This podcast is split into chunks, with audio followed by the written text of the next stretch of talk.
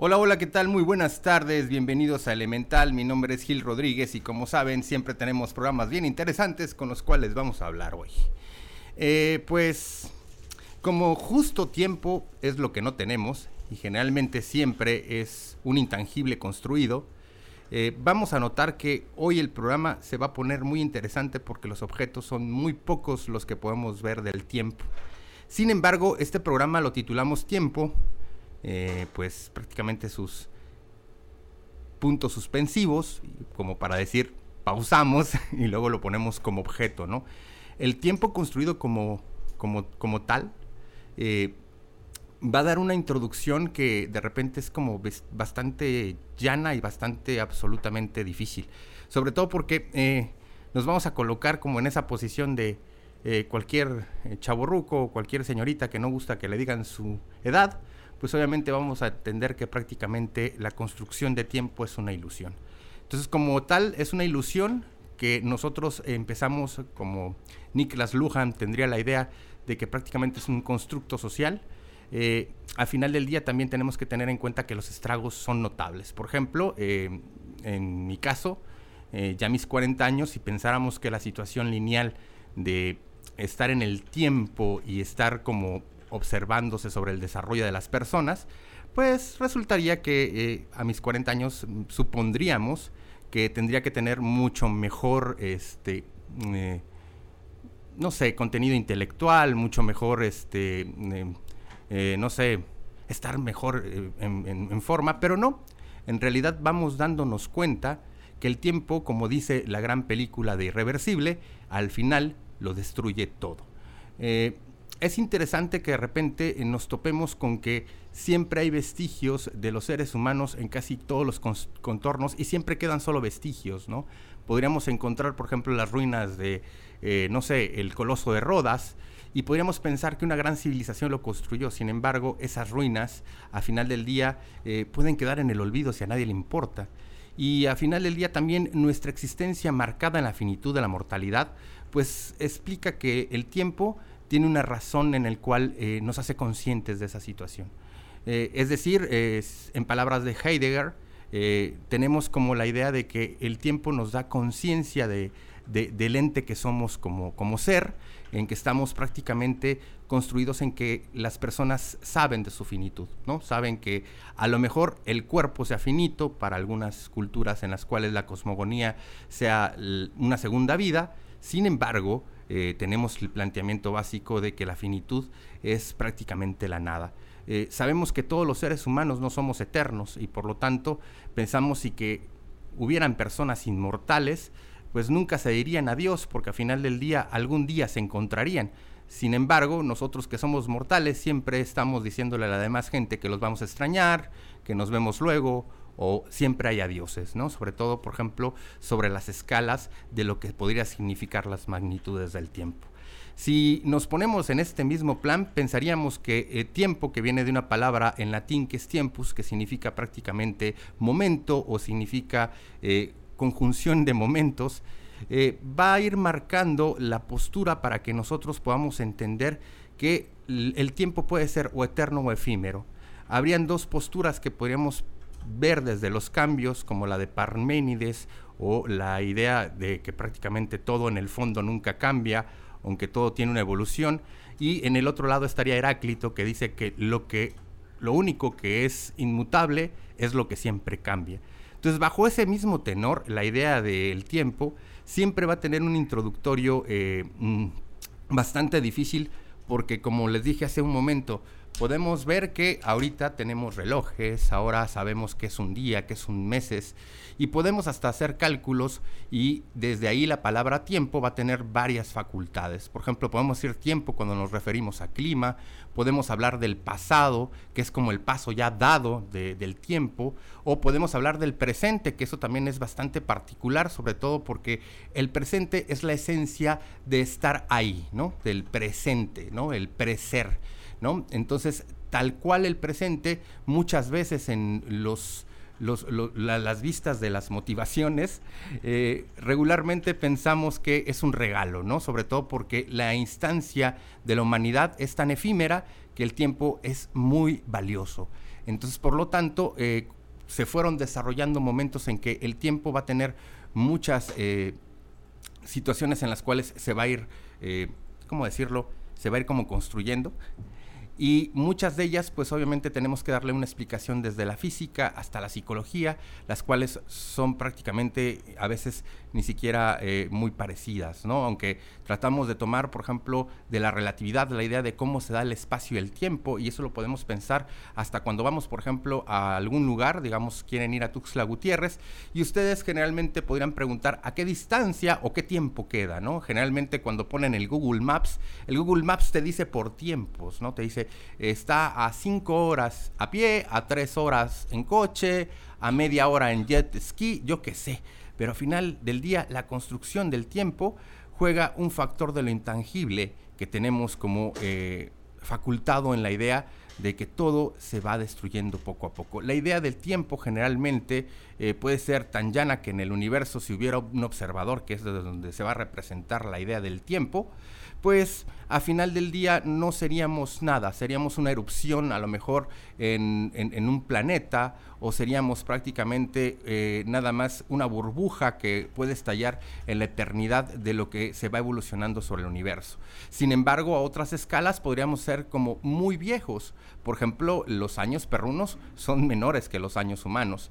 Y obviamente esto nos hace que en la existencia nosotros podamos formularnos primero una característica de conciencia que es auténtica y que prácticamente busca que cada uno de nosotros se en, sea consciente en el tiempo como sea consciente en la cognición del, entorno, en la cognición de lo geográfico, en la cognición de, lo, de lo vincular. Entonces, lo interesante con esto es que a final del día, por ejemplo, un perro no tendría conciencia total de qué está pasando con su tiempo de vida, ¿no? Nosotros, por ejemplo, sabemos que tenemos un momento dado en que no va a haber más que la muerte. Entonces, cuando tenemos esa intención de entenderla, sabremos también que el futuro es un legado también igual que al momento de crear la palabra, está formulando algo que no existe, algo que es imaginario, algo que eh, nace como el tema de la preocupación. La preocupación es poner, un lugar de ocupado algo antes de, por ejemplo, una idea, una formación, o de hecho, por ejemplo, a veces hay olores, hay circunstancias, como diría Simbardo en su libro de la paradoja del tiempo, que este, nos llevan a la nostalgia en el momento de que olemos un platillo o por ejemplo tenemos las tendencias de entender cómo se da después de la revolución industrial la idea de que el tiempo se ha medido con distancias menores y obviamente conozcamos los segundos, los cronómetros y a final del día veamos el cuerpo del tiempo como una situación de productividad en el alma humana. Esto lleva así al ser como una situación en la cual el tiempo no es más que ese intangible que obviamente no es lineal, pero a final del día siempre, como dice eh, la película de Irreversible, lo destruye todo. Sin embargo, hay que rescatar que este, si pensáramos en la idea de la relatividad, que yo no sé ni más burda idea, y la verdad es que es muy gracioso porque lo he dicho en varios elementales, eh, eh, la relatividad es complicada, es un concepto bastante difícil, pero da la idea de cómo se supone que en el espacio de lo real eh, pues sucede la idea del tiempo como la misma, ah, el mismo acercamiento al espacio. Lo facultativo en esto es que, por ahí había un chiste sobre esto en Elemental, de que a veces cuando tenemos que hablar de la relatividad es tan complicada que cuando la tenemos que referir, a veces, por ejemplo, decimos este esta idea de que algún día Einstein conoció, por ejemplo, a una persona que le digo, bueno, yo no entiendo la relatividad, por favor, me la podría usted explicar. Y claro que Einstein, de buen humor, le explicó que era la relatividad. Eh, esta persona dijo, sigo sin entender la relatividad, entonces se lo explicó una, otra, otra, y ya llegando a una décima vez de explicar que la relatividad, la persona dice, ah, ya entiendo que es la relatividad, entonces en ese momento le contestan, pues bueno, sí, ciertamente acabo de explicar un precepto, pero en este momento ya no es la teoría de la relatividad. Entonces, para no jugarle a, esto, podemos entrar desde maneras psicológicas en los aspectos en los cuales está la construcción del desarrollo de las personas sobre aspectos cronológicos marcados sobre las máquinas del entorno, sobre los objetos del entorno y como ustedes saben en Elemental, estamos teniendo la temporada sobre los objetos, basado en el sistema de objetos de Jean Bradillard, donde eh, vamos a ir viendo que la construcción de estos objetos del tiempo son prácticamente más complicados que poder explicar lo que hemos visto como en herramientas o en educación y que en todas partes va a ir tocando esta función del tiempo. Y en ese desarrollo del ser, obviamente vamos a ir viendo que estos objetos de máquinas del entorno van a estarnos marcando cuál es un tiempo real y obviamente sociabilizable, o sea que todos tenemos que conocerlo, normalizante y también vamos a tener un tiempo psicológico. No es lo mismo que yo en este momento, por ejemplo, me la esté pasando bomba y sienta que esto es un instante. Y esto ocurre generalmente cuando te das tu primer beso, cuando conoces a, la pareja de tus sueños, cuando estás viendo una gran película. Pero sin embargo, cuando hay momentos que son muy aburridos, creemos que han pasado horas enteras y no es cierto. No han pasado ni siquiera una hora en la cual nosotros sentimos que ya llevamos una eternidad en un lugar. Es más, eh, esto es muy común para poder decir este también glorioso chiste que es muy malo, pero es muy bueno al mismo tiempo, donde prácticamente le preguntan a una persona que fue con el médico y le dice al médico, ¿sabe qué? Mire, fíjese que este, estoy algo eh, preocupado por mi salud y me gustaría que me hiciera una revisión total. Al terminar el médico le dice, mire, este, pues, ¿sabe qué? tiene que usted que dejar de tomar, tiene que usted que dejar de fumar y este, al mismo tiempo tiene que usted que dejar de tener que hacer el amor, ¿no? Y a final del día todas esas cuestiones que este, le hagan feliz, tiene que dejarlas de hacer. Y entonces el paciente pregunta, bueno, doctor, entonces con esto voy a vivir mucho tiempo. No, pero la vida le va a parecer una eternidad. Es cierto, a final del día esa percepción nos da el momento en el cual no estamos en un lugar placentero o no estamos llenando una situación de deseo. A veces cuando tenemos, por ejemplo, esa facultad de estar deseando, tenemos que tener esa paciencia de esperar mucho tiempo por algo que queremos. Por ejemplo, no sé, algo que nos traigan por paquetería, ver a una persona que tiene mucho tiempo que no vemos. Esta formulación de desarrollo en el ser humano y que obviamente marca estos dos espacios, eh, faculta el tiempo para hacer prácticamente algo muy humano. O sea, mm, sé que a final del día la percepción de nosotros al regular eh, las cuestiones clasificatorias que vemos en el entorno, le damos un lugar de tiempo lineal al cual prácticamente todo tiene un ciclo. Todo tiene un ciclo en el cual pues prácticamente si hablamos de biología, todo nace, todo se reproduce, todo crece y todo muere. O si no se reproduce, por lo menos crece y muere a final del día tenemos que tener en cuenta que todas las, las, las, solvencias que tiene el tiempo también se escapan como un líquido. El tiempo no perdona el tiempo obviamente siempre va a estar avanzando, no va a decir en un momento se va a pausar todo porque tú lo necesitas, aquí no hay cortos, en realidad el tiempo no se detiene porque a final del día está hecho con esa misma construcción, la construcción en que sabemos que por ejemplo la mayoría de calidad de vida que tienen las personas en nuestras edades, eh, que son prácticamente para, para el envejecimiento, donde las moléculas de nuestro cuerpo celulares, pues obviamente van perdiendo su función y por lo tanto van generando, por ejemplo, daños sistémicos, orgánicos, y esto con el tiempo nos va a llevar al único lugar al que todos vamos a ir, la muerte. El hecho de la finitud, el hecho de, acabar. Es más, eh, cuando denominamos a los seres mortales, eh, perdón, inmortales, les damos esta eh, sapiencia de prácticamente sufrir por lo mortal, porque la construcción que le damos nosotros a la mortalidad obviamente es totalmente eh, azarosa, totalmente dolorosa y totalmente llena de, de complejidades que prácticamente en el día a día a veces las volvemos cotidianas y esperamos que no suceda. Por ahí dicen que somos personas que a final del día somos todos unos valientes. No sabemos si el día de mañana vamos a morir, pero sin embargo hacemos planes para seguir viviendo al siguiente día. No sabemos si este, prácticamente voy a tener una vida este, dentro de cinco años, pero tenemos planes para eso. Y al mismo tiempo somos un poco ingenuos porque a final del día todos los días los vivimos como si fuera a pasar otro día otra vez y a veces es posible que nunca vuelva a ocurrir. Es posible que saliendo de aquí pues a mí me atropellen. Entonces hoy la función del tiempo juega un factor bien interesante como para poder ir viendo un análisis de lo cotidiano desde donde vamos a partir hoy para hablar de elemental. Obviamente empezamos siempre, como siempre, con la historia del tiempo. Y como les decía hace rato, pues el tiempo viene de la palabra de momento. Si se juntan, o sea, o si pensamos, por ejemplo, ver el tiempo como en el cine, y esto es bien facultativo, porque a veces vemos películas, leemos libros, porque nos dan la facilidad de que un cuento diferente, una historia diferente, nos den por vivir muchas vidas. Por ejemplo, yo cuando veo o leo un libro o una novela, estoy imaginándome esa otra vida que puedo estar yo teniendo, viviendo como el protagonista de, de una película, de un cuento o de una novela este fomento de la existencia a partir de otras vidas faculta que nosotros podamos tener este nexo de poder sentirnos que somos parte de ella.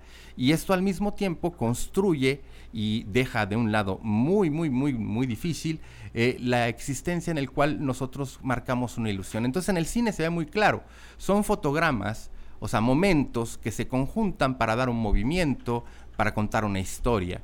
Y eso mismo hace el tiempo con nosotros se va acercando cada vez a temas en los cuales nosotros plenamente en el día a día, en el segundo a segundo, no notamos o no hacemos un duelo por ello. Sin embargo, hay etapas de nuestras vidas que sí vamos a tener que crear crisis que puedan identificarnos con lo que sigue, con lo que se acerca.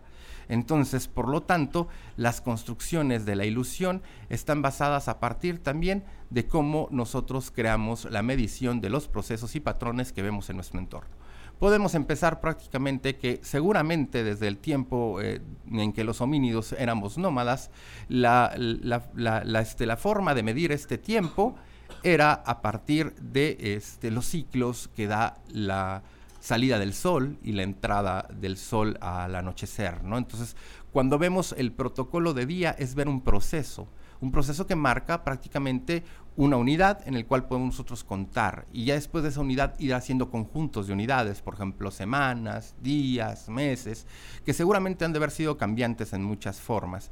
Podemos ver, por ejemplo, que los principios para empezar a tratar de hacer una medición más corta del tiempo fueron los principios de las crisálidas, donde prácticamente se hacían relojes a través de líquidos o, por ejemplo, también los relojes que se hacían a través del sol, cuestiones que podríamos ver en Mesopotamia y en, este, en lugares como la antigua Sumeria.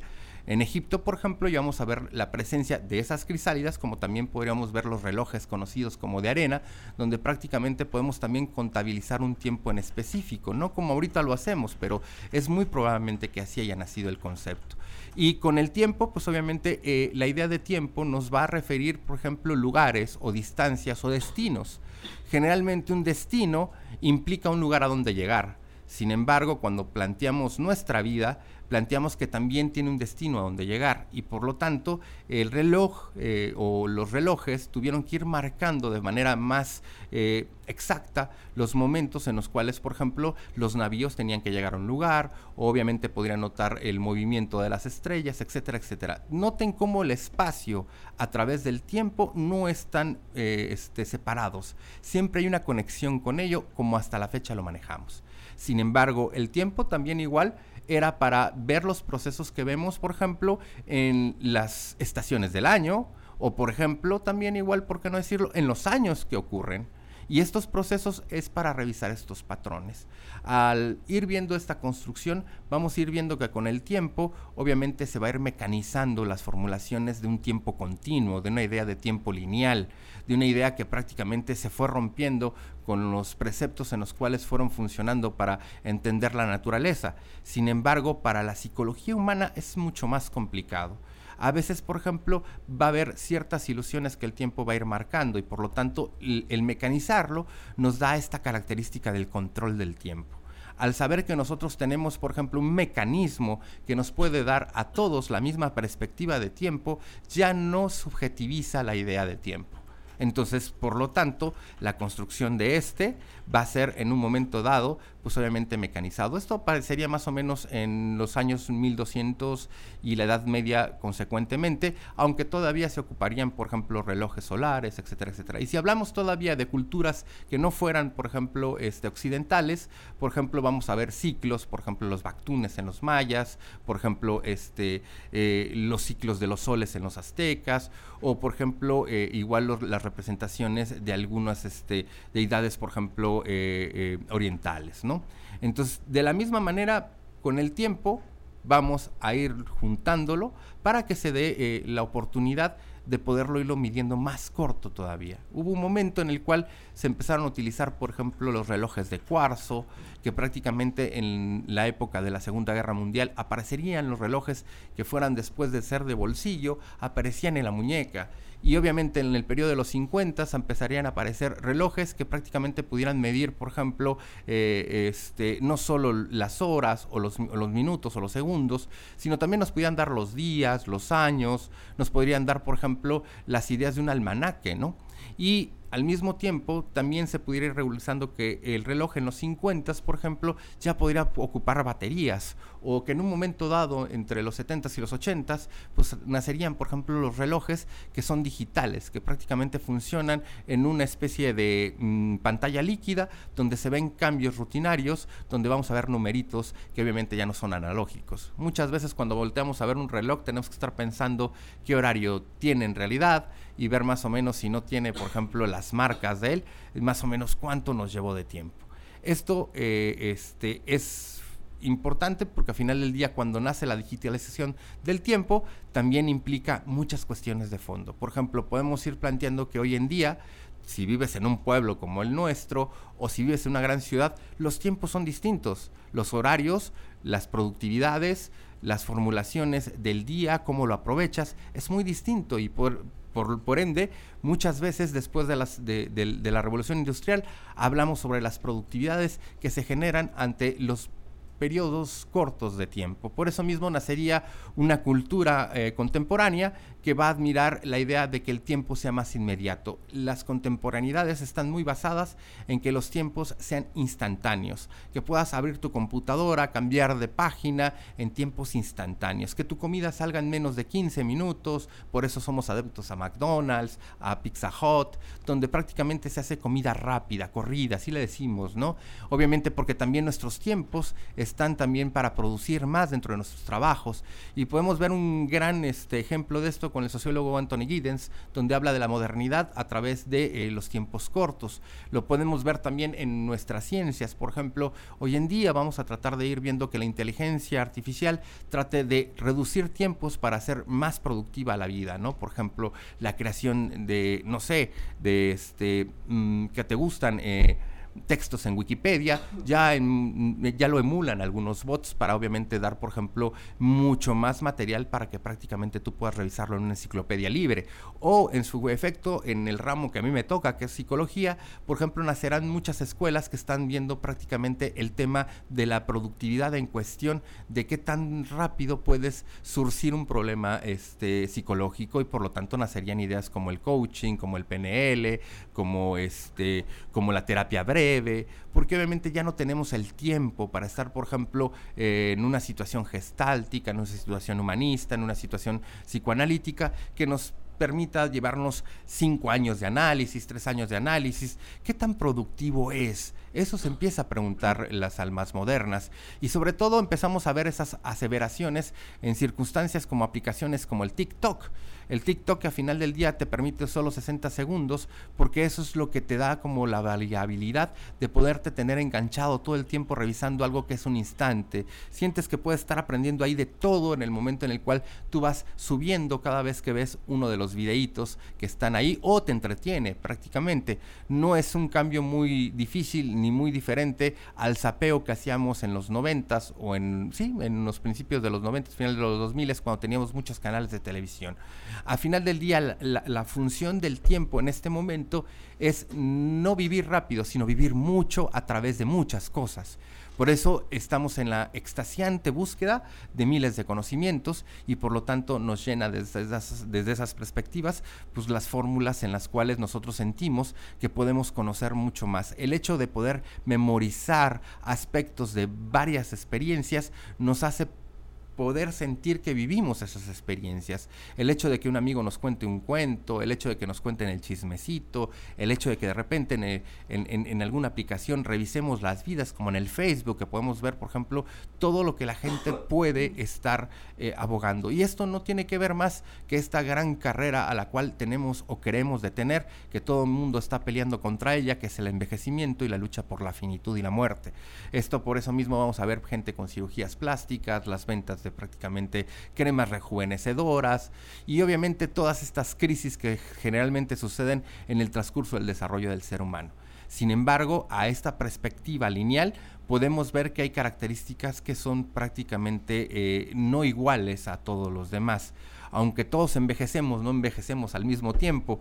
Y como dicen por ahí, por ejemplo, en mi caso, a mí me pasaron por terracería, entonces sí me veo más grande que de los 40, entonces por lo tanto es muy posiblemente que si tú tienes ya más o menos 38 y empiezas a decir que eres un alma vieja, es que también te pasaron por terracería, mi hermano, entonces hay que ver cómo, cómo anda eh, este, la carrocería de, de tu vida, ¿no? Entonces por ahí podemos empezar a notar cuánto tiempo podemos disfrutar la vida. Entonces a veces queremos vivir en instantes que nos mantienen entretenidos y por lo tanto no valoramos algunos que están muy básicos en nuestras vidas. ¿Como cuáles? Como por ejemplo a veces disfrutar, por ejemplo, cuestiones que nunca van a regresar, el crecimiento de nuestros hijos, los momentos básicos en los cuales fueron importantes para nosotros, por ejemplo, eh, el primer momento en el cual conociste a alguien que amaste o los momentos en los que disfrutaste muchas cosas. Por eso mismo en los cambios generacionales, el tiempo de marca y también eh, se vuelve amo de los pensamientos de las personas.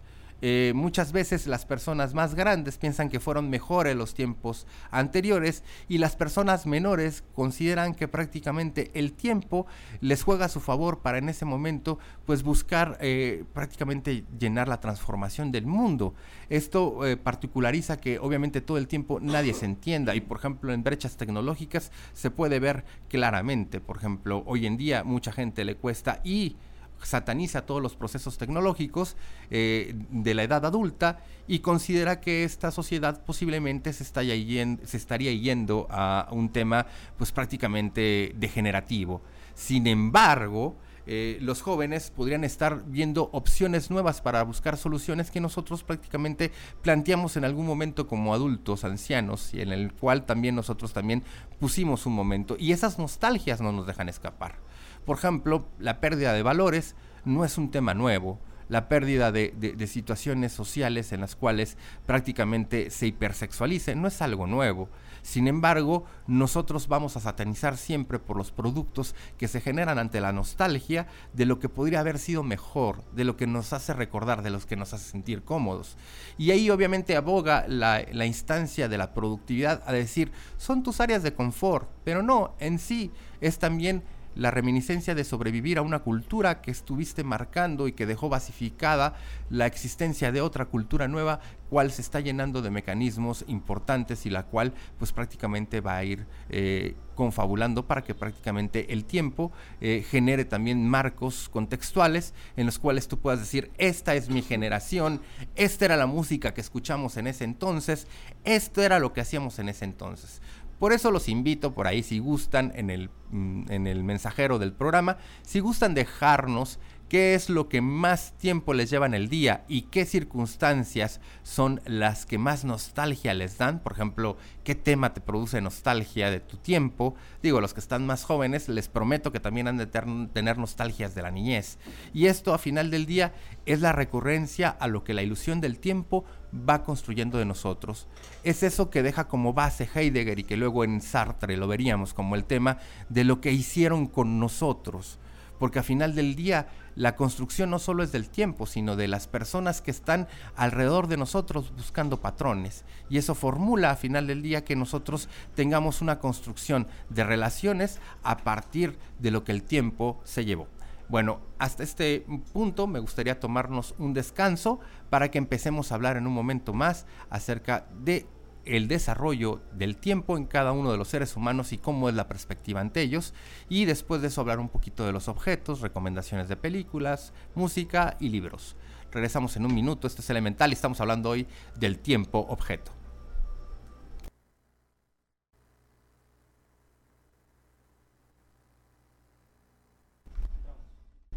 Ok, ok, ya estamos de vuelta. Ay, ya alejé esta cosa, venga para acá, venga para acá. Hola, estamos de vuelta, pues estamos platicando hoy acerca de la cotidianidad, acerca de el tiempo objeto. Fue un programa difícil de pensar, fue un programa difícil cuando lo platiqué con, con la gente que generalmente me ayuda a hacer el programa.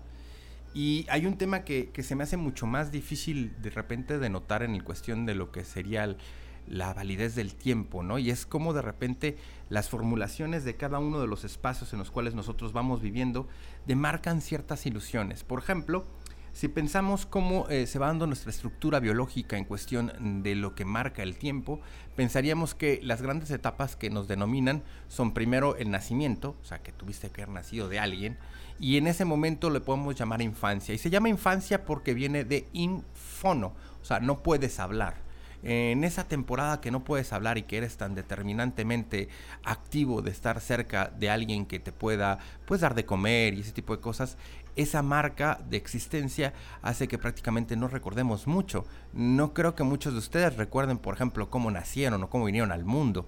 Sin embargo, las estructuras del tiempo están muy formuladas a través de las memorias. Es como generalmente las denominamos. Por eso mismo en el psicoanálisis ellos platican que eh, las circunstancias de tiempo no, no, no se ven afectadas en el inconsciente o sea, no es que no, ocurran, sino que al final del día no tienen una continuidad como tal.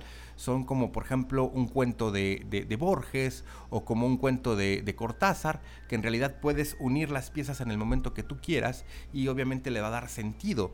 Eh, ocurre también con algunas películas, entre ellas, por ejemplo, ya habíamos platicado esta de, este, de Irreversible, donde puedes colocar las partes de la película en una situación en la cual la puedes ir viendo del derecho al revés.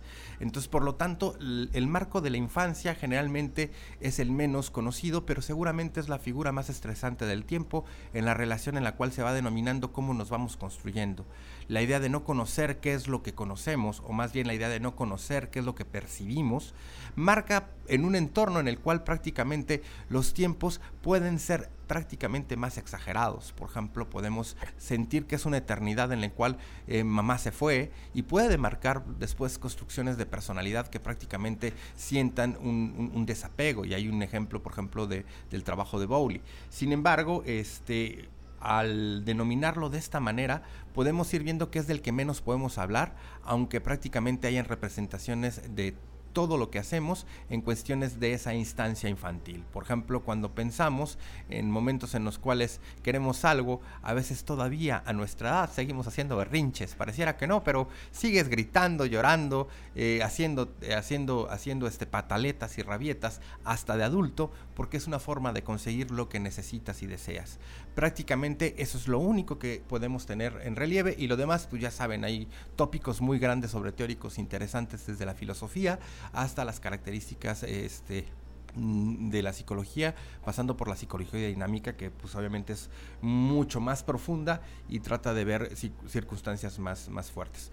Luego viene esta etapa de la niñez, donde empezamos a entrar en la crisis del lenguaje, donde empezamos a entendernos con los demás y ser conscientes de algunas cuestiones. Sin embargo, van delimitándose por aspectos operativos. Esto a final del día hace que nuestras crisis en cuestiones de la infancia no las tengamos tan en cuenta. Siempre pensamos o tenemos la memoria que los mejores momentos de tu vida es porque no te preocupabas de cosas, era prácticamente en la, en la situación de la niñez. Tenemos la idea de que la niñez está este, eh, prácticamente llena de un montón de situaciones bellas en las cuales pues obviamente creíamos en situaciones como eh, Santa Claus, el, eh, bueno, si alguien nos está escuchando de los nenes, aún sí existe Santa Claus, el, ratón Pérez, etcétera, etcétera. Las construcciones ilusorias de cómo vamos interpretando la práctica del mundo se analizan a través de un juego, entonces el juego obviamente no tiene nada serio aunque prácticamente de la misma forma hay situaciones muy eh, traumatizantes, como el hecho de, por ejemplo, de haber tenido una situación de violencia en esa edad, que prácticamente tú, eh, tu, tu cabeza la denomina como un juego, y al denominarla como un juego es un tema que no es en serio, es como las bromas. Hay mucha gente que generalmente cuando le hablas o platicas con ellos, se ríen de todo, y sin embargo, a veces no es que se estén riendo porque les parezca gracioso, es una característica que sale de la ansiedad o que sale de la angustia o que sale de prácticamente decir, este, en este momento me río porque no tengo otra cosa que hacer. Esa característica se queda muy plantada sobre la niñez y esos factores en el cual el tiempo tuvo una importancia relevante, ¿no? Después podríamos pasar a una de las primeras crisis más conscientes que hemos tenido, que es la adolescencia podemos revisar este, varios autores. Yo recuerdo uno de los que me dejaron a mí, que era un autor que era como una chihuahua, le metías de todo, había biología, había educación sexual, había de todo, había, había este, cinco o seis teorías que trataban de explicar la adolescencia, que sería el, libro de adolescencia de Horrocks. Sin embargo, también hay un libro muy interesante acerca de sociedad de adolescencia de Eric Erickson, pero sin embargo mi recomendación por la forma en cómo lo, trabaja eh, sería prácticamente ver eh, eh, esta crisis del tiempo, esta crisis de madurez, o esta crisis de, existencia a través de los tres duelos que denomina Arminda Verasturi en, su libro de adolescencia, ¿no? Eh, que plantea prácticamente nosotros estamos sobre un proceso biológico que es indetenible. Les volví a contar que prácticamente el tiempo es indetenible, nunca para. Entonces, pues obviamente todo el tiempo vas notando una nueva arruga, una nueva cana, y eso te preocupa. Sin embargo, en esas edades también estás notando cambios, que a lo mejor la existencia no te lleva a la finitud, pero sí te lleva a algo que no puedas entender. Nota a la mayoría de mujeres o hombres adolescentes tratan de tener, por ejemplo, ante los cambios, algo que los, eh, los, los, los, los, soslaye. Por ejemplo, eh, el hecho de que muchas damitas ocupan este, suéteres eh, cuando hay un calorón, por el hecho de que están viendo cambios en su cuerpo. Y obviamente las decisiones latentes que pueden estar en ese momento no son las que denominen la situación biológica por el tema cultural. Entonces, con esta idea, el adolescente, pues según Arminda Verasturi, tiene tres duelos. Uno por la pérdida de los padres de la infancia, que no son los mismos al trato del padre de la entrada de la juventud o de la adolescencia, en la cual, pues obviamente se adolece, que en realidad la palabra viene también de crecimiento, pero sin embargo todo crecimiento duele todo crecimiento nos deja pautas de estos duelos. Por ejemplo, la niñez, por ejemplo, la infancia, van a dejar ciertas marcas, ciertas huellas a las cuales pues prácticamente van a ir construyéndonos. Y esto obviamente juega con el factor del tiempo en el cual todos los días hace una situación diferente para que nosotros pues prácticamente sojuzguemos la realidad. Entonces, vemos que el adolescente tiene un segundo duelo que es por la pérdida del cuerpo de la niñez. Ya no tiene el mismo cuerpo, empieza a tener nuevas cosas cosas que prácticamente le van a tener que plantear ciertos eh, procesos que van a socializar. Por lo tanto, también igual es la pérdida de los objetos de la infancia, las relaciones, las, las, este, las formulaciones que teníamos sobre los juegos perdidos, sobre las ideas en las cuales ya no podemos llegar a ese mismo lugar.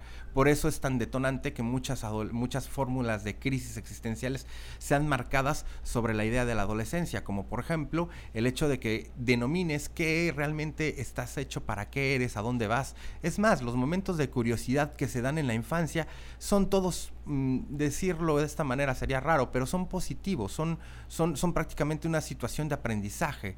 Sin embargo, en la adolescencia, la incursión de situaciones sociales, como en el hecho de estar prácticamente bajo las normas, va a empezar a ser también igual que uno las reflexione y no solo eso, las cuestione y que uno haga rupturas. Por eso mismo vas a ver adolescentes que prácticamente eh, van a estar unidos a momentos en los cuales pues fueron punks, fueron este, eh, alguna cultura suburbana, etcétera, etcétera. Esa marca es por la ruptura que tiene con lo que conoce como el entorno. Va a empezar a ver que los padres no son los mismos padres que podía confiar en la infancia. Ahora son personas las cuales no cumplen lo que prometen o a final del día no son ejemplo de lo que te piden. Y obviamente yo a mí también me ha ocurrido que en algún momento dado algún este, joven eh, que me ha pedido alguna recomendación o algún consejo, he notado que este, lo que más se le puede criticar al adulto ante los hijos, por ejemplo, o ante las nuevas generaciones, es el hecho de que no seamos coherentes con lo que reproducimos. Porque obviamente muchos adultos podrán decir, nosotros ya estamos echados a perder, por eso te estoy diciendo que no lo hagas, para que tú no te eches a perder igual que yo. Pero obviamente también van a estar, obviamente, sitiados sobre situaciones que están sujetas a la interpretación, ¿no? Y estas sujetas, eh, eh, esta sujeción de la interpretación está hecha en la sociedad a partir de cánones que en la adolescencia obviamente no nos compramos tan fácilmente. Y por lo tanto, la rebeldía es más común y sale por ahí don, este, ¿cómo se llama este señor este, del padrino? Que no me olvido, pero salió en Rebelde sin causa. Entonces, eh, por ahí vamos a empezar a entender o a intentar entender que prácticamente no entendemos qué pasa en la adolescencia. Y pues la mayoría de gente piensa que a lo mejor les devuelvan a sus hijos o que los procesos obviamente que ellos están pasando son difíciles. No, son crisis eh, este, que están son crisis porque prácticamente es el momento en el cual pueden, pueden decidir sobre aspectos de conciencia que antes no tenían acceso, sobre aspectos a los cuales pues prácticamente no eran todos positivos ni eran juego. Ahora ya las cosas no tienen un juego. Ahora las representaciones, nada es un juego. Que les rompas el póster de la banda popular de ese momento, prácticamente tiene todo sentido de seriedad que no cumplas con las promesas de, oye, vamos a ir este viernes a ver algo y no te, te olvidaste de ello, obviamente te lo van a demarcar mucho más, porque la situación ya, no, ya va para una seriedad. Ya no hay un asunto de, de, de, este, de prácticamente esto puede tener otra oportunidad, ya no la hay. En la juventud, pues prácticamente ya vamos dejando que esto vaya fluyendo y al final del día empezamos a ver nuestros cortes en los cuales vemos las situaciones de ideales, las situaciones de, completudes en un proceso que podía ser autorrealizante o, o no. Y ahí mismo sucede otras crisis también en el cual si estamos viviendo los modelos que generalmente siempre deseamos o que estamos cumpliendo solo con los patrones que nos dicta la sociedad. Y sin embargo, pues obviamente tenemos que ser un poquito más cautos porque ahora en este momento tenemos que ser más funcionales ante los sistemas sociales y vamos a tener que ser más funcionales también ante los sistemas familiares y ante todo lo que pueda hacer el proclive de poder hacer, por ejemplo, poner tu granito de arena a la construcción de, de lo que tenemos en un entorno, tanto técnicamente como socialmente, como a lo que se pueda, ¿no? En estos preceptos puedes pasar por varias crisis, por ejemplo las crisis de los 30, en los cuales empiezas a denominar si es, eh, eh, estás haciendo lo que realmente quieres, las crisis de los 40 que nos están llevando ya prácticamente a la vejez y que sabemos que nos acercan prácticamente a la vejez, por lo tanto eh, es muy común que escuchemos, ah no, la andropausia, por ejemplo, en hombres es más común explicarlo porque a veces encasillamos o este hacemos un encadenamiento de los ciclos biológicos que son también muy factibles, por ejemplo en el caso de las mujeres, pero en el caso de los hombres no, no ocurre una situación igual como lo que está viviendo, por ejemplo, una mujer en una situación metabólica. Sin embargo, en un hombre pasa la situación en la cual pues prácticamente se está sintiendo viejo y quiere regresar los momentos de florecimiento, ¿no? Quiere volver a aquella moto, quiere volver a tener la chaburruquez de siempre. Y digo, espero que a mí no, haya, no me haya pasado, o espero que si ahorita lo estoy viendo o lo esté enfrentando, pues obviamente me dé el momento de pasar dignamente esta etapa de crisis y que obviamente denomina porque es un factor de declive. De partir de los 35 en adelante empezamos a sentir que nuestras vidas productivas que nos demarca la sociedad empiezan a ir en declive. Dense cuenta, de repente son criticados y a los 35 años ustedes aún no tienen un trabajo, no se han este, casado y tienen hijos. Y esto estamos hablando sobre aspectos normalizantes que ya están sobre el estatus de prácticamente ser como los impositivos. Eh, estarán otras situaciones en otras realidades que también son violentas. Por ejemplo, este mes me recordaba Salti, que es el mes del orgullo gay, y sin embargo, en estas situaciones también ocurre que obviamente hacemos aspectos violentos. Por ejemplo, en las masculinidades, el hecho de llegar a los 40 es decirle que a la gente, pues es posible que cambie de, de, de, este, de gusto sexual, que porque a los 40 te sale, que porque es muy probablemente que pues, por la prueba de la, de, la, este, de la próstata, pues la sensación te guste. Todos estos mitos son violentos. Sin embargo, estas conjunciones se dan para poder normalizar un patrón que a nosotros nos haga sentir cómodos. Entonces, el factor de tiempo también tiene que jugar un prejuicio ante el patrón. La mayoría de nosotros tenemos la oportunidad de siempre estar detectando el patrón. Digo, si jugaste Mario Bros, si jugaste un videojuego, te acuerdas que prácticamente en las nostalgias de aquel entonces te tenías que poner en un lugar para poder vencer al, jefe final, al enemigo final. De la misma manera nosotros cazamos, de la misma manera tratamos de entender, por ejemplo, cómo ocurren las lluvias, cómo ocurren, por ejemplo, las temporadas de caza, cómo ocurren todas estas cosas bajo patrones, bajo ciclos que obviamente se repiten y que prácticamente, aunque tengan algunas variantes, van a estar en un momento en la misma, en la misma rueda. Y cuando tratamos de verlo de esta manera, pues obviamente la mejor manera es hacer prejuicios. Y obviamente va a formularse desde los factores dominantes de la normalización de las sociedades y obviamente nuestras vinculaciones que tenemos y cuánto demos de control a ello. Tratamos de tener el control ante todo. La humanidad ha tenido al tiempo también igual como una función de control por eso mismo tenemos cronómetros, segunderos, tenemos prácticamente horarios de 8 horas, tenemos que saber que prácticamente una película dura entre este, 90 a 3 horas, tenemos que saber cuánto tiempo dura una serie de televisión y obviamente pues las pérdidas pueden ser improductivas en el caso, por ejemplo, que algo te lleve más tiempo y de lo cual no te sientas contento. ¿Cuántas veces no hemos dicho qué es mucho tiempo o qué es poco tiempo? ¿Cuántas veces no te ha pasado que agarras y lees un libro y dices, he perdido 20 minutos de mi vida leyendo este libro, o he perdido 15 minutos de mi vida viendo este video, o he perdido 60 minutos de mi vida viendo este TikTok? Nos ha pasado, lo hemos pensado. Sin embargo, los factores de mucho son muy subjetivos ante el observador. El observador somos nosotros. Por lo tanto, la conjunción de cuando empezamos a ver la vejez es de esa tranquilidad de que sabemos que hay un solo destino o muchos destinos que paran en uno solo, que es la finitud, la muerte, que es lo que habíamos platicado. Y por lo tanto, ya lo que valoramos y hacemos constante es prácticamente lo que hemos disfrutado. Por eso está siempre ese dicho de lo bailado y lo comido, pues obviamente nadie me lo quita cuando me vaya al panteón. Y obviamente por eso mismo tenemos estos factores en los cuales, por ejemplo, Nietzsche diría, si no viviste a tiempo, ¿cómo piensas morir a tiempo? Y esto quiere decir que muchas personas se quedan deseando con momentos de vivir intensamente. Y esto no es un discurso de motivación. Por mucho menos te estoy pidiendo que vayas ahorita y no disfrutes eh, y, no disfrutes de la vida. No te estoy diciendo, ¿sabes qué? Desde este momento disfrútala al por mayor, piensa todos los días como si fueras a morir Imagínate, si fuera así, hay algunas personas que en ese arranque de, de, antisocialismo que podrían tener, porque se refiere prácticamente a aspectos criminales, quién sabe qué podrían hacer un día que les dijeran vas a morir mañana, a lo mejor asalten un banco, violen personas, no sé. Esas situaciones no son fáciles. No es como una situación tan, tan llana, pero sí te puedo decir que vivir intensamente es estar consciente de cada momento que estás pasando obviamente con dolor, obviamente con este, alegría, obviamente con tristeza, pero tenerlo claro. ¿Nos han llegado mensajes? Perfecto. Tenemos unos mensajitos del producer. Espero, a ver ahí. Oh, ah, sí, sí me escuchó. Eh, dice, Agustín de Hipona decía, si nadie me pregunta qué es el tiempo, lo sé muy bien. Si me lo pregunta e intento explicarlo, no sé qué decir. Un punto sin extensión entre dos nadas, el pasado que ya no existe y el futuro que aún no existe. ¿Cuándo podemos decir que algo realmente está pasando ahora? Es correcto. Eh, eh, es, eso es como... Eh, el tiempo existe. Pues es que el tiempo existe como existe ahorita, pero el tiempo dejó de ser. Podríamos abogar, yo creo... Sí, yo creo que no es que exista bajo nuestra percepción, porque tampoco es una ilusión que te vuelvas viejo, no es una ilusión que existas, no es, no es una ilusión que mañana tengas bigote y no, o, viste una película y no, o, este, o sea, no, no va por ahí.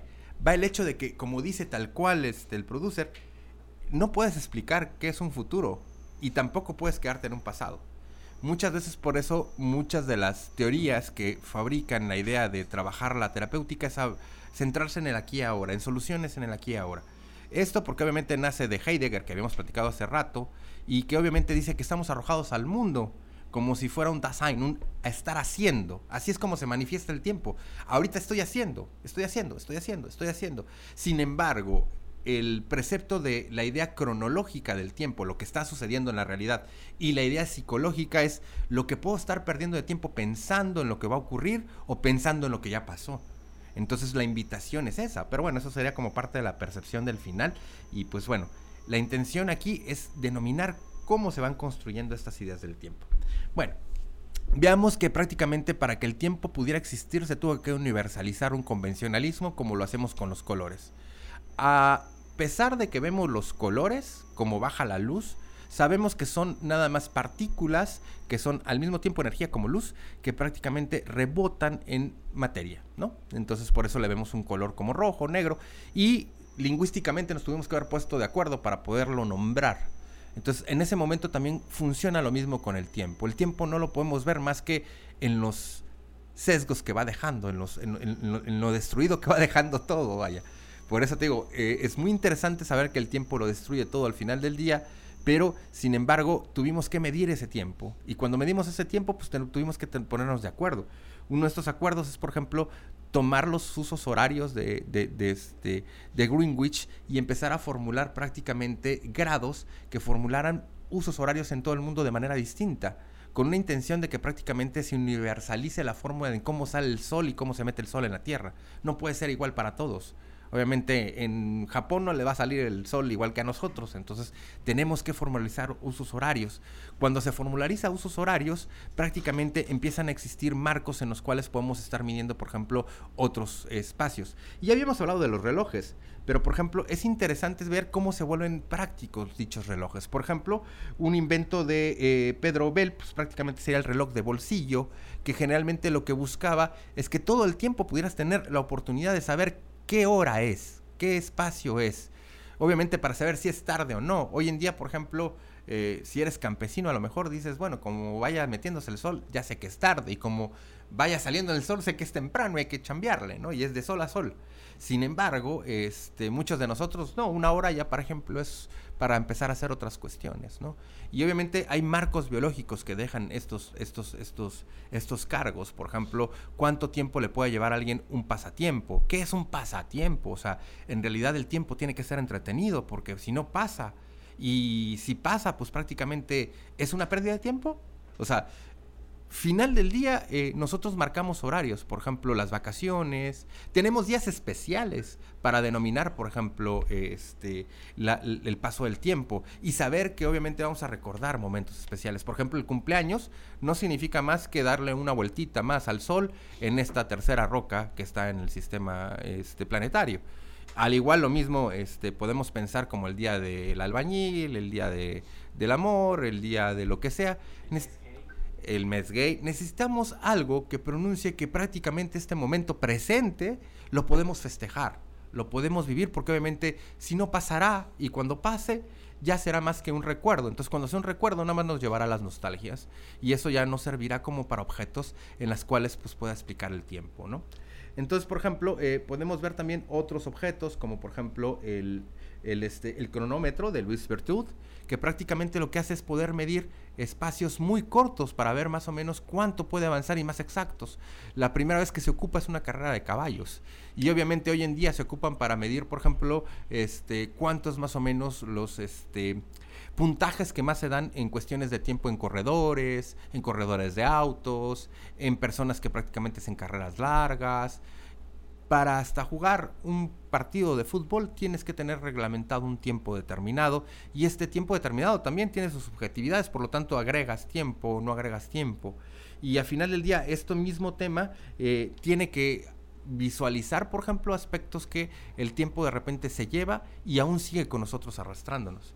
Si hay muy poco tiempo que a lo mejor no le importara, por ejemplo, un titán griego, no le importara, por ejemplo, este, la vida y viera la eternidad constante, podría ser que mm, nosotros fuéramos efímeros, tan efímeros como, eh, no sé, naceríamos en un segundo y moriríamos en un segundo, ya lo habíamos platicado antes, pero lo interesante de estas nostalgias es que a nosotros sí nos hace que nos aferremos a esos pasados. Y sí nos hace que nosotros, por ejemplo, psicológicamente le demos otra fórmula al tiempo, ¿no? Otra fórmula que a final del día también nos va a trasladar en viajes del tiempo y eso lo vamos a platicar ahorita en las películas de recomendación. Pero, por ejemplo, vayamos viendo cuestiones que nos provocan nostalgia y que alguna vez han vivido. A mí no me tocó, pero, por ejemplo, ¿quién nos recuerda cuando antes no se mandaban emails y se mandaban cartas?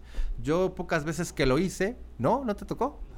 Fíjate que a mí me tocó una clase de inglés que tenías que mandarle una carta a una persona a otro lugar del mundo y esa persona te contestaba.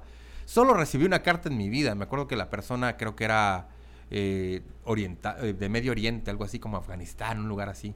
Eran obviamente como por ahí de los noventas y nunca volví a recibir una carta jamás. Sin embargo, este, mucha gente yo veía que se comunicaba con cartas. Te miento, no es cierto. Tuve un tiempo que tuve una, este, bueno, no fue mi novia, pero quise que fuera mi novia, entonces no nos vimos más que en unas vacaciones y luego solo nos mandábamos cartitas con cositas y Y este, yo me acuerdo que lo más extraño que le llegué a mandar es una carta con sangre. Jesús te María José, ¿ves? Qué feo es la adolescencia. Otros temas como los que podemos ver es el fax que hoy ya no se utiliza. Antes se utilizaba con una impresora, ya puedes hacer lo que sea. Es más, las impresoras han tan evolucionado que puedes hacer una figura con una impresora 3D. Sin embargo, en aquel entonces, a mí todavía me tocó trabajar cuando se tenían que mandar faxes, ¿no? Y da nostalgia porque obviamente el fax tardaba un buen, hacía unos ruidos bien extraños, tratabas de levantar el teléfono y sonaba...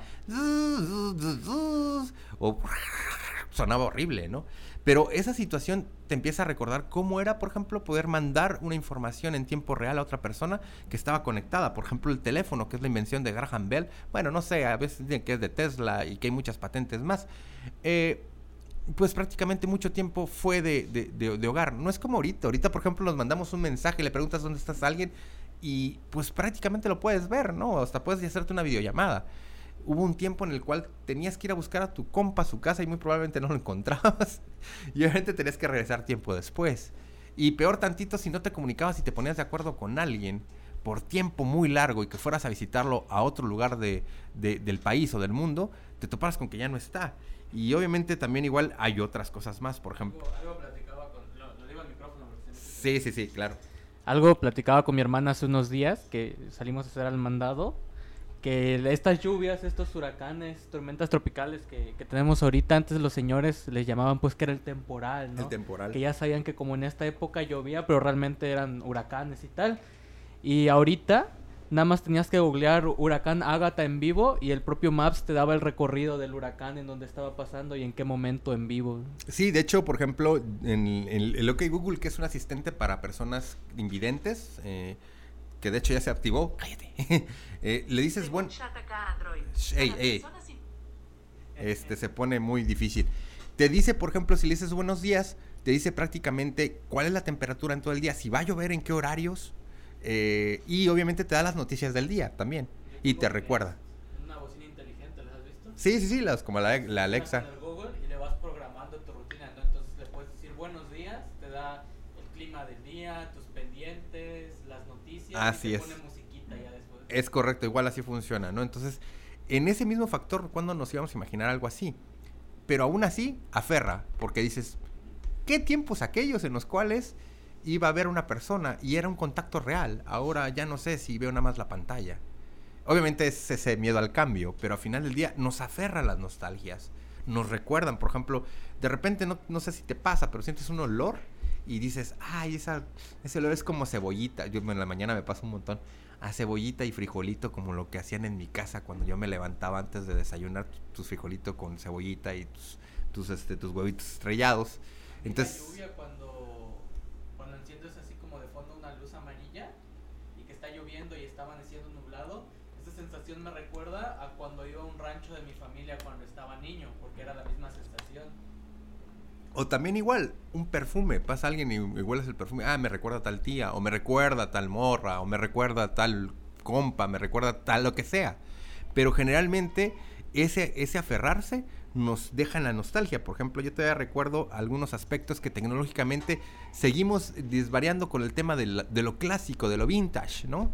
Como por ejemplo, hay mucha gente que hoy en día compra acetatos porque prácticamente no confía, digo, yo soy uno de esos, no compro datos, pero no confío mucho en que los datos vayan a perdurar y que de repente pues vayan a desaparecer de internet o algo así y ya no puedo descargar una canción porque pues en el tiempo de de que antes de que prácticamente eh, Gutenberg inventara la imprenta, muchos libros se pudieron ver perdidos, por ejemplo la Biblioteca Alejandría, por el hecho de que no habían copias, no se hacían copias. Entonces, a final del día, tenerlo en un tema tangible también es una cuestión de tiempo que atesoramos porque nos aferramos. Como por ejemplo una construcción de un egipcio haciendo una pirámide. Aferra la idea de que lo recuerden. O, por ejemplo, este, el que a veces trate súper bien a las personas con esa idea de aferrarte a que te recuerden, ¿no? Entonces, bajo esta dinámica de nostalgias, siempre se promulga la idea de que eh, eh, nosotros seamos precederos, trascendentales, o bueno, que podamos trascender, pues, que podamos ser más allá de lo que estamos ahorita. Y obviamente, ahorita, por ejemplo, una de las soluciones que pensamos es que la tecnología podría ayudarnos a trascender o que estamos muy cerca de poder encontrar la clave del envejecimiento para que no nos ocurra. Y obviamente esto plantea nuevas mecánicas de soluciones y en las cuales habla del tiempo desde perspectivas muy distintas. Me parece que te cayó otro mensajito, ¿no? Sí, tenemos mensajito de la profe Blanca. Margarita dice, buena invitación a pensar el tiempo como el estar haciendo. Y se pensaría en el estar haciendo un tema que convoca. Sí, sí leí bien, sí leí bien. Sí, mira, de, hecho, bueno, ahorita lo planteamos cuando veamos el librito, pero ahí lo vemos más en, temas de, de, Heidegger. Heidegger habla de eso, el que de repente estamos arrojados a una situación de estar haciendo, sin ir hacia atrás, sin ir hacia adelante.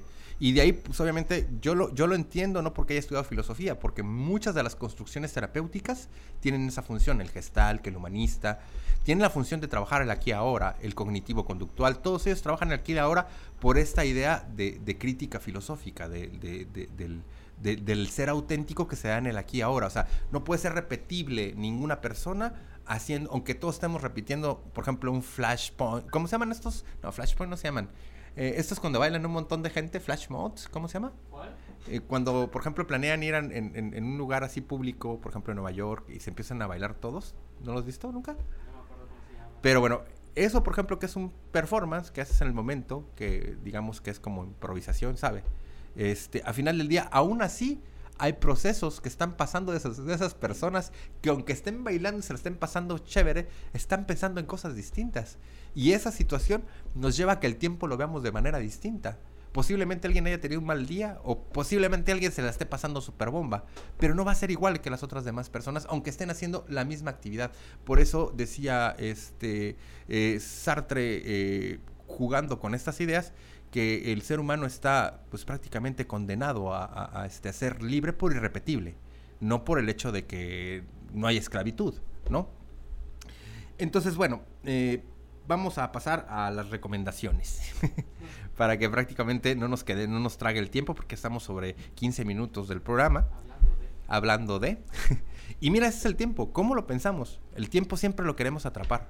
Todo el tiempo queremos atrapar el tiempo. Se desgasta. Es correcto. La idea de medirlo es controlarlo. De hecho, la administración dice mucho. Dice, si tú no lo mides, no lo puedes controlar y por lo tanto este, no lo puedes este, mejorar, ¿no? Creo que por ahí va la máxima, no me acuerdo.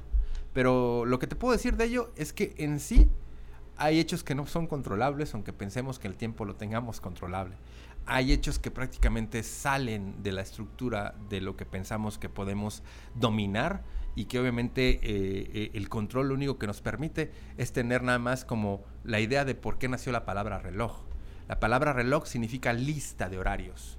Significa como ir marcando fechalidades, digamos, o ni existe la palabra fechalidades, pero ir marcando fechas, o ir marcando horarios, o ir marcando segundos en los cuales pasan cosas, como si prácticamente fuéramos historiadores, como si prácticamente fuéramos crono, este, sí, pues eh, eh, personas que hacen un, cronograma de, todo lo, lo, que pasa en el día a día, ¿no? Entonces, al final del día, la memoria es la que va marcando, por ejemplo, cuáles son los hechos en los cuales nosotros tomamos decisiones o nos quedamos aferrados a ciertas cuestiones. Por lo cual, este, vamos a las primeras recomendaciones de películas y platicar un poquito de ellas. Eh, decidí tomar muy en cuenta muchas películas que son sobre viajes en el tiempo, porque así como la nostalgia nos... Es esta de, los tipos que se agarran y tienen como un reloj en el brazo?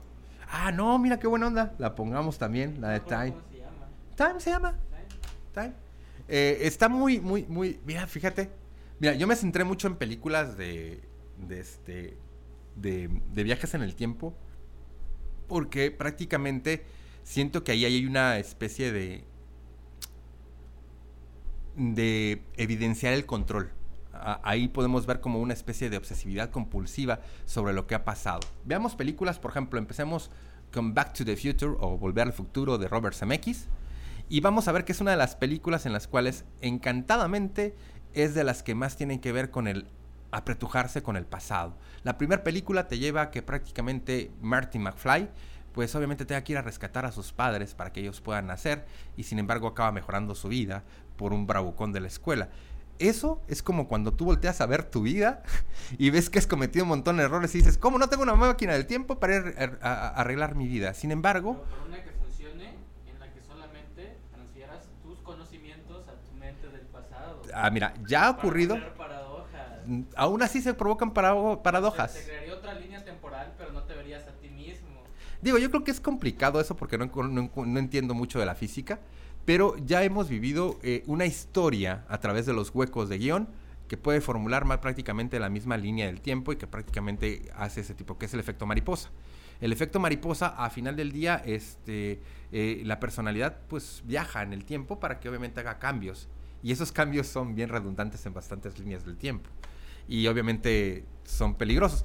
Que esto está basado más bien en un libro de Isaac Asimov, bueno, en un cuentito de Isaac Asimov, el cual una persona viaja a la época de, este, de los dinosaurios y no sabemos qué nos vamos a encontrar por el solo hecho de estar ahí va a ser un cambio en la línea del tiempo, ¿no? Pero aquí es interesante porque no estoy denominándolo desde la física o desde las realidades este, eh, que puede producirse la física, sino desde la psicología de, la historia. La psicología de la historia es como un obsesivo compulsivo tratando de, siempre hacer perfectas las cosas para que en un futuro no se tenga que arrepentir de ellas y regresar a, arreglarlas. Por ejemplo, no va a regresar a su casa a revisar tres veces si cerró la puerta, si cerró la llave del gas, porque obviamente va a tratar de hacer hasta lo imposible. Y qué mejor si tuviera una máquina del tiempo pues para regresar y componer todo, ¿no? Y obviamente regresan al futuro cuando regresan al futuro, vemos que otra vez cuando viajan al futuro tienen que volver a, viajar en el pasado. Es una película que hace esa reminiscencia muy común, la idea de, prácticamente tener el control de mis errores, porque obviamente no puedo aprender de ellos. Y eso es como que prácticamente está centrado las películas de viajes en el tiempo, que es por lo que a mí me agradan mucho. Siento que hay una representación muy salvaje de mi parte, pero muy real, en el cual las personas que escriben estas historias tienen esa, esa idea este, muy de fondo de tratar de tener el control de sus pasados y aferrarse a ellos para pensar que van a hacer cambios en sus futuros. Sin embargo, ese hecho ya no deja transmitir el hecho del Dasein, ¿no? El Dasein heideggeriano que habíamos platicado.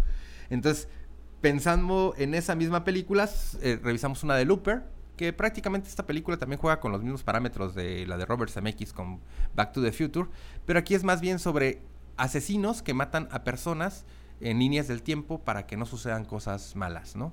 Eh, que obviamente vuelve con el mismo tema, pero aquí estamos siendo un poquito más, eh, este, más como abruptos con ir tomando en cuenta que podemos ser castigadores de situaciones que puedan pasar. Imagínate que alguien dijera, bueno, pues regresemos y matemos a Hitler bebé, que creo que ya... Dejemos que entre a la escuela de arte. O dejemos que entre... Pero mira, esa cuestión yo no lo hice, ya lo hizo, por ejemplo, ¿cómo se llama? Love, eh, Robots and Death.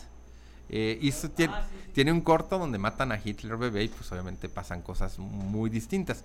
Ahora, el argumento de guion para decir pues prácticamente sobre las líneas de tiempo diferentes lo desconozco, sin embargo lo veo que es muy atractivo para poder poner multirealidades como vemos por ejemplo en, este, en, en películas que salen hoy de Disney, ¿no?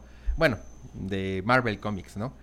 Después elegí otra película de viajes en el tiempo porque también representa eso. Cómo de repente no puedes escapar de tu pasado, hagas lo que hagas. Hay un libro y pueden ver la película. Cualquiera de los dos es recomendable, que es H.G. Wells, La máquina del tiempo. Y en esta, pues prácticamente eh, la persona que inventa la máquina del tiempo lo intenta hacer para rescatar a su, a su novia o prometida, que prácticamente fallece de miles de formas. Miles de veces que regrese, va a fallecer. Entonces, también es una marca de carga psicológica. Si te das cuenta, no estoy hablando de la física, no estoy hablando porque no lo conozco, pero sí son representaciones en las cuales nosotros nos clavamos en situaciones de, de, de temas que no queremos superar o no queremos ver más allá. Ahora, partiendo de los que no son viajes en el tiempo y que ya me diste una idea por ahí, por ejemplo, hablar del tiempo en la película de, eh, de verdad no sé quién es el director, eh, pero recuerdo que sale este, este señor, este, un ex, eh, ¿cómo se llaman estos? Justin Bieber, no, Justin, Bieber, Justin Timberlake. Directora, Garrett Bradley. Ya me imaginaba, muy bonitos todos. Hay algo que me encanta porque sí hay una crítica social dentro de la película de Time. No es una película que tenga como un gran argumento, no es una película que tenga muchos efectos, no es una película como muy profunda, digámoslo así. Sin embargo, es interesante porque el notar que prácticamente tu tiempo de vida está marcado por tus funciones o tus, tus profesiones, o cómo naces y prácticamente se te da un tiempo de vida. Y que hay gente que va a vivir mucho más tiempo porque ha heredado como si fuera dinero el tiempo y es algo como que una, una idea muy gringa sobre el tiempo es dinero. para, para la gente de negocios en Estados Unidos son directas porque es el tiempo es dinero. Yo no puedo hacer dinero si no estoy haciendo negocios, si no estoy haciendo prácticamente actividades, si no estoy haciendo productividad, ¿no? que es una marca que dejó la revolución industrial desde eh, Inglaterra al mundo, ¿no? Y este, estos marcos de productividad se ven mucho como una crítica social, porque vemos prácticamente dentro de Time a una, un, chico que es bueno jugando algo que le llaman pulsos, que es como prácticamente jugar a un juego de azar y a final del día poder hacer trampa, que es lo que vemos en los casinos, ¿no? Y obviamente dentro de ese juego vemos que prácticamente alguien le regala un dinero y obviamente los estratos de la sociedad tienen eh, especulaciones sobre prácticamente cómo deben estar erigidas las clases y por qué unos deberían de tener más tiempo de vida y otros no. Entonces te hacen ver cómo, por ejemplo, podría ser alguien con una vida precaria en cuestión de dinero como si fuera la, la, la, este, la situación de tiempo, ¿no? Y obviamente esto lo podemos ver también igual conforme a cómo vemos las personas que están viviendo en su trabajo. Por ejemplo, a mí me tocó y lo he visto, que hay gente que te dice, oye, ¿tienes dinero ahorita? No, sí este, ¿Construiste una gran casa? Sí. ¿Tengo una gran pantalla de televisión? Sí. ¿Tengo este, un, un supercarro? Sí. ¿Y cuándo lo, lo, este, lo utilizas? Casi nunca porque no tengo tiempo. El trabajo no me deja, ¿no? Entonces, esa situación es muy marcada como esa crítica social que hace esta película y por eso es muy interesante. Gracias por recordármela. Ahora, hay una película que está súper. que ahorita que me dijiste la de Time dije, va, no vamos a hablar de, de viajes en el tiempo nada más. Hay una película que saca eh, Shyamalan, ¿te acuerdas de este director que hizo eh, Señales, este, La Aldea? tiene una también en que los árboles, este, creo que le hacen daño a la gente a través de toxinas y se empiezan a matar solos, que no recuerdo el nombre ahorita. Pero saca una película, no me acuerdo si fue hace dos años o un año, que se llama, creo que se llama Olds, en, en, en este... En España la trajeron como, como, este, como tiempo y en Latinoamérica como viejos. Entonces la película plantea un hecho muy interesante, cómo valoramos en tipo existencial la vida. Te pone un panorama que es poco real. Un lugar de la Tierra irradia cierta energía, la cual pues la gente en un lugar y en un tiempo y en un espacio se vuelven en horas viejos y no pueden salir de esa isla, ¿no?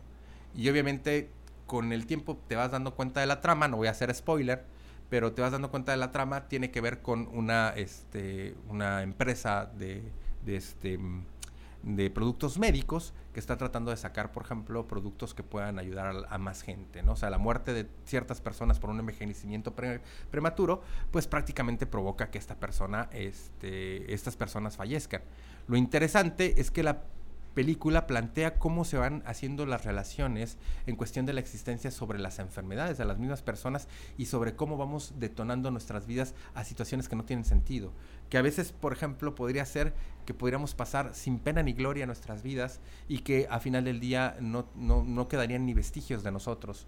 Y que obviamente podemos nosotros atesorarlos porque hay alguien que es nuestro familiar, porque alguien que, que fue nuestro amigo, pero a final del día este, son cuestiones que van más allá. Y obviamente plantea mucho un hecho de suspenso que no podría contar porque arruinaría el final de la película. Sin embargo, es muy interesante para ver como una especie de eh, laboratorio de inventario de cómo prácticamente nosotros vivimos la existencia en una situación relacional que eh, solo demarca los aquís, los momentos. Y obviamente si en media hora murieras, por ejemplo, porque hay enfermedades en las cuales puede haber como ese tipo de cuestiones, no tan así como las estoy diciendo, por ejemplo, hay una enfermedad que se llama progeria, que te hace viejo rápidamente. Entonces hace como que planteemos cómo vemos esa relación. A veces cuando nos sacan de nuestro encasillamiento en una función fantasiosa, porque yo lo que menos quiero que vean en las películas que les estoy recomendando es que vean las películas como algo, uy, wow, este... No, les estoy platicando la película como algo fantasioso. Entonces, como algo fantasioso, por ejemplo, podemos notar que nos dejan como reglas o marcas. Por ejemplo, podemos ver el extraño caso de Benjamin Button, que es prácticamente un libro de Scott Fitzgerald, que prácticamente marca también esta idea que obviamente es imposible que una persona de 80 años salga de un vientre materno. Es, increíblemente imposible, ¿no? Sin embargo, la idea de cómo podemos plantear que funciona al revés hace que se replanteen todas las personas de alrededor la forma en cómo se, este, se enamoran, la forma en cómo toman en cuenta a esta persona como especial o como, como rechazada. Y estos aspectos que generalmente vemos más en películas de Tim Burton cuando hay algo anormal, que prácticamente no es tan malo, ¿no? Que prácticamente puede ser mucho mejor que, que, que lo que consideramos normal, ¿no? Pero bueno, Bueno, ¿qué recomendamos como música? Pues bueno, hay un montón para hablar de música en tiempo y obviamente también igual por las nostalgias, ¿no? Por ejemplo, yo, mm, mi nostalgia de- de- de- del momento de música que me tocó fue prácticamente el grunge. Sin embargo, eh, llegué a escuchar en ese entonces eh, mm, rock urbano y pues lo que se dejara, clásico, lo que fuera. No recomendamos que escuchen música que escuchaban hace 10 años. No sé, ¿por qué te iba a decir eso? A mí, la verdad, la música que más marcó en esa temporada era prácticamente el rock de los 70s. El inicio del heavy metal, eh, bandas como Black Sabbath, Tin Lizzy, No, o es- sea, que las personas escuchen la música que escuchaban antes, cada uno de manera personal. ¿que ¿Por qué lo recomiendan? No, ¿por qué no recomendar eso?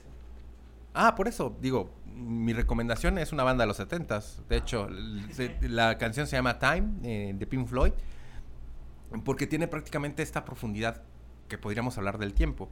Sin embargo, por ejemplo, por nostalgias, yo, por ejemplo, no crecí con mi música que me debería haber tocado en mi tiempo. O sea, tengo más aprecio sobre la música de los 70s que sobre la música de los 90s. Yo no viví en los 70s, ni siquiera fui adolescente en los 70s. Sin embargo, ese estilo de, de música se me hace como padre, crudo, eh, este, me gusta musicalmente, me gusta como eso que muchas bandas intentaron experimentar, se me hace muy padre.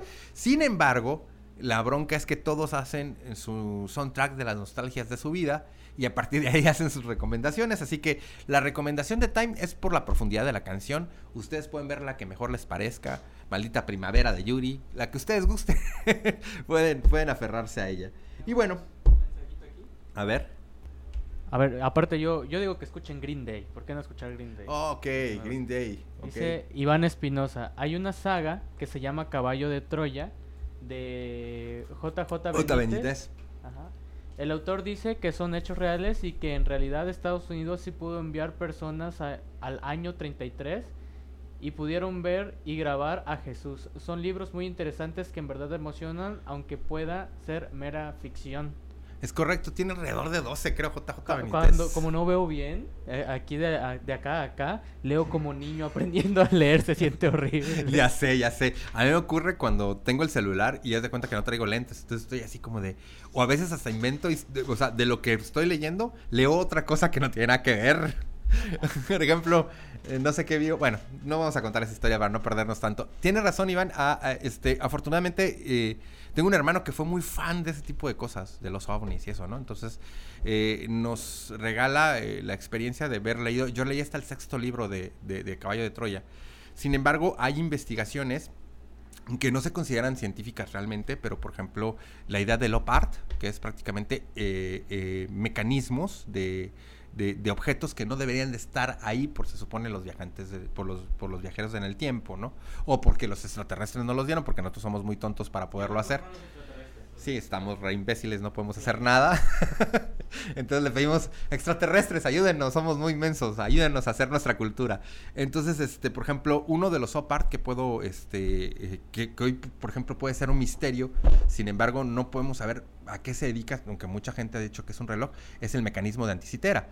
Que el mecanismo de anticitera es parecido a un reloj, pero no se sabe qué es y obviamente trabaja con un, un mecanismo que está fuerísima de ese tiempo. Ahora, mm, habría que ver si no hubieron antes del tiempo de los egipcios eh, culturas más avanzadas. Pero es que igual nos, nos, nos infravaloramos mucho como, Sí, como especie. Como, como especie, porque a través, o sea, sí ha habido demasiado conocimiento a través, nada más que nosotros mismos lo, lo vamos destruyendo. O lo vamos perdiendo. A final del día, por, sí, por ejemplo, quién sabe qué, qué pudo haber habido en, en la, en la biblioteca de, de Habido. Mira, en la biblioteca de Alejandría, que posiblemente sea funcional y que fuera hasta revolucionario. Hay aspectos herbolarios que a lo mejor hubieron en la medicina prehispánica que se perdieron para siempre. Sin embargo, este, digo. Es correcto. Sin embargo, por ejemplo, dudo mucho, digo, dudo mucho acerca de los viajes en el tiempo, porque obviamente estaríamos viviendo en una situación a lo mejor utópica, no sé. Realmente dudo mucho porque me gusta pensar mucho en evidencias, en hechos, que me permitan por lo menos entender las motivaciones de lo que hacen las personas. Sin embargo, esa característica materialista mía de pensar las cosas de manera monista, vaya, de manera como que es así, obviamente me deja mucho de lado, pero no me gusta como pensar, porque luego, por ejemplo, hay mucho de op art, de los objetos que no están en... que son? Obviamente, este, pues obviamente hechos por algún escultor o algo así, ¿no? Entonces, en JJ Benítez fue interesante porque no solo te planteaba el hecho de Jesús y que, que, que, pudieron este, eh, ver, sino también igual como, como aspectos que tuvieran que ver también igual con, con, el hecho de, este, de, que un estadounidense viajara para allá. Eh, eh, un, soldado estadounidense, me acuerdo. Este, pero obviamente bajo el, el, canon de todo el libro hay muchas inexactitudes. Entonces ahí dices, ah, obviamente es una novela. Es como cuando lees a Dan Brown. ¿Ah?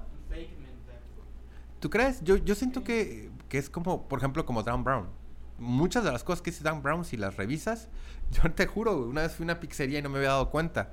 Y vi el cuadro de, este, de la Mona Lisa y vi esas cuestiones que de repente te dice el, el, el, chicho de la, del libro, donde prácticamente hay una parte izquierda que se ve borrosa y una que se ve normal y te da una explicación por ello.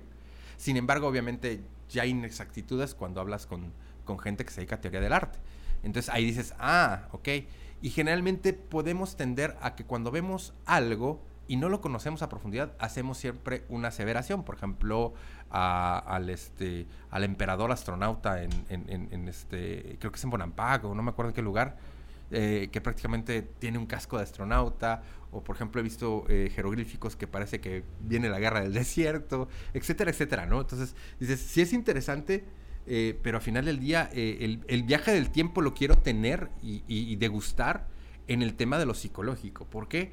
Porque parece ser que todo lo que hacemos hay una representación de nosotros. Estamos arrojados ante los objetos del entorno, que eso es lo que se trata el programa. Por eso siempre acudimos a, a hablar en esta temporada de los objetos, porque hay como una proyección de nosotros en ellos, ¿no?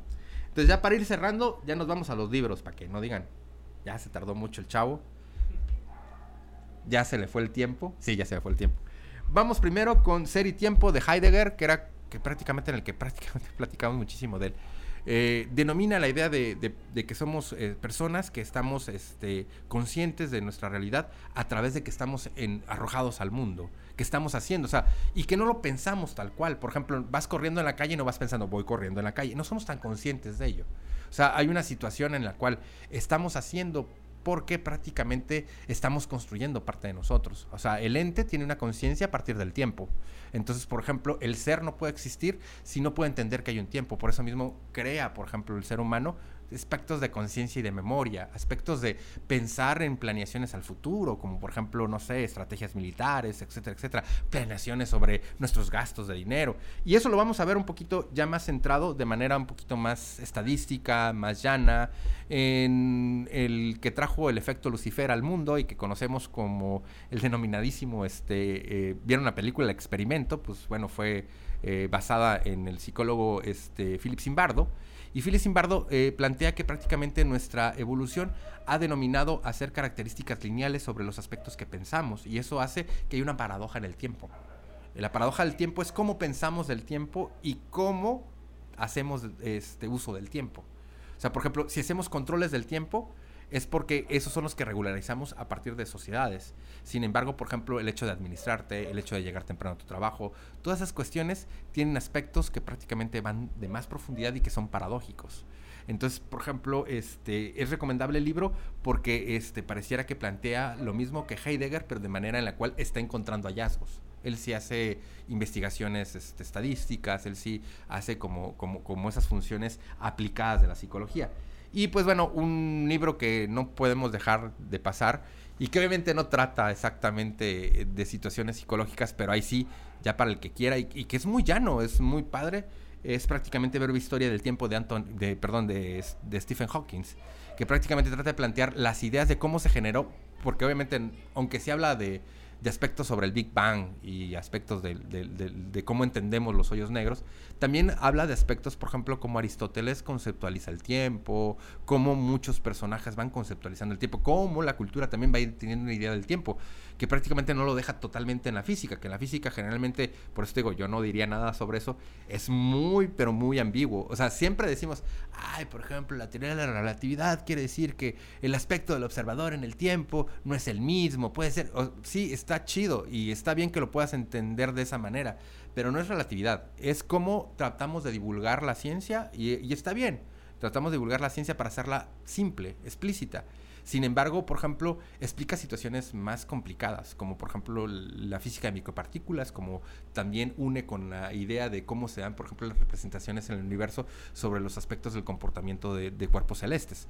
Eso es bastante fuerte y bastante difícil de entender, que no creo que sea tan fácil como entender, por ejemplo, la física de la relatividad con que oyes un disparo en un tren y alguien está afuera y alguien está dentro, es mucho más complicado que eso. Pero desde la psicología sí podemos ver que nosotros empezamos a asumir y empezamos a aspirar todas estas ideas, las construimos, las deterioramos y las distorsionamos y construimos todo lo que, lo que hoy entendemos sobre, sobre, sobre el tiempo a partir de ello. Y eso es lo que, lo, lo que vamos a hacer como conclusión. La conclusión del tema del día de hoy es prácticamente es vivir esos instantes consciente. O sea, no hay mejor manera, no es una situación nueva. Por ejemplo, la meditación invita a eso. Consciente no es que digas, ah, voy al baño, voy a hacer pipí, ah, voy a correr, voy a caminar. O sea, que todo el tiempo te estés diciendo eso. Estar consciente es no estar ni en el futuro ni en el pasado y estar viviendo, por ejemplo, el momento entendiéndolo, admirándolo, curioseándolo sabroseándolo. Pero eso sí, muy interesantemente y, que es algo, algo atractivo, no quiere decir que el, pasado va a desaparecer, no quiere decir que el tiempo se el, futuro se deja de construir. Quiere decir que este momento, al ser consciente, pues te deja prácticamente un poquito más de, de, este, de valorar el tiempo porque entiendes que lo efímero, entiendes que vas a valorar mucho más tu finitud, aunque después vivas, no sé, como energía o tú quieras, en un momento en el cual puedes hacer algo al respecto de lo que eres consciente ahora, por ejemplo, ¿no? Entonces, el valorarlo es también eh, el entender que puedes no disfrutar, pero sí vivir plenamente, por ejemplo, una tristeza y que sabes por qué es, o vivir plenamente también igual una ira y porque sabes qué es. Entonces, trabajar desde ahí la idea del tiempo es también igual no aferrarse a que pues ya tienen dos mil años y el tiempo está ahí. Ahora, ¿cómo se hace? Tampoco es que te venga a decir, no, así, pues a final del día todo esto tiene que ver con práctica. Todos los días amar el instante del presente, el estar consciente del presente, es una práctica diaria. O sea, mientras vayas soltando, mientras vayas tú pensando en este momento, mientras, mm, o sea, cuando planees al futuro, no lo vuelvas una tabla, no decretes, por favor, este, sino puedas tener planes alternos. Esto al final del día también va a ir diéndote como la idea de que no tienes control de todo. Y al entender que no tienes control de todo, también vas a poder entender que hay cosas en el entorno que al final del día no puedes tú, este, eh, pues, obligarlas a que ocurran. Mañana que no llueva, pues, ¿qué te digo, compa? Entonces, pues espero que eh, les haya gustado el programa del día de hoy. Lo hice con mucho cariño. Y el próximo programa va a estar súper buenísimo también. Vamos a hablar, digo, el primer programa de las 6, este, estamos esperando que después del 15 de, de, junio pasemos a las 6 de la tarde. Tenemos una cartelera buenísima. Vamos a hablar, por ejemplo, del objeto de la literatura. Vamos a hablar del objeto sexual. y la próxima semana estamos pensando, pues obviamente, hablar del objeto de la ciencia. Esperemos que prácticamente tengamos eh, eh, ese tema y pueda llegar con nosotros la persona que nos va a acompañar. Y ya les voy informando a través de las redes sociales. Y pues obviamente manténganse pendiente de Elemental para poder escuchar estos temas. Un abrazo enorme y espero que se la pasen muy bien, que coman muy rico y nos estamos viendo el próximo viernes a Terreno Elemental. Yo fui Gil Rodríguez con Salti, que estuvo con, conmigo los controles y nos estamos viendo la próxima semana. Hasta luego.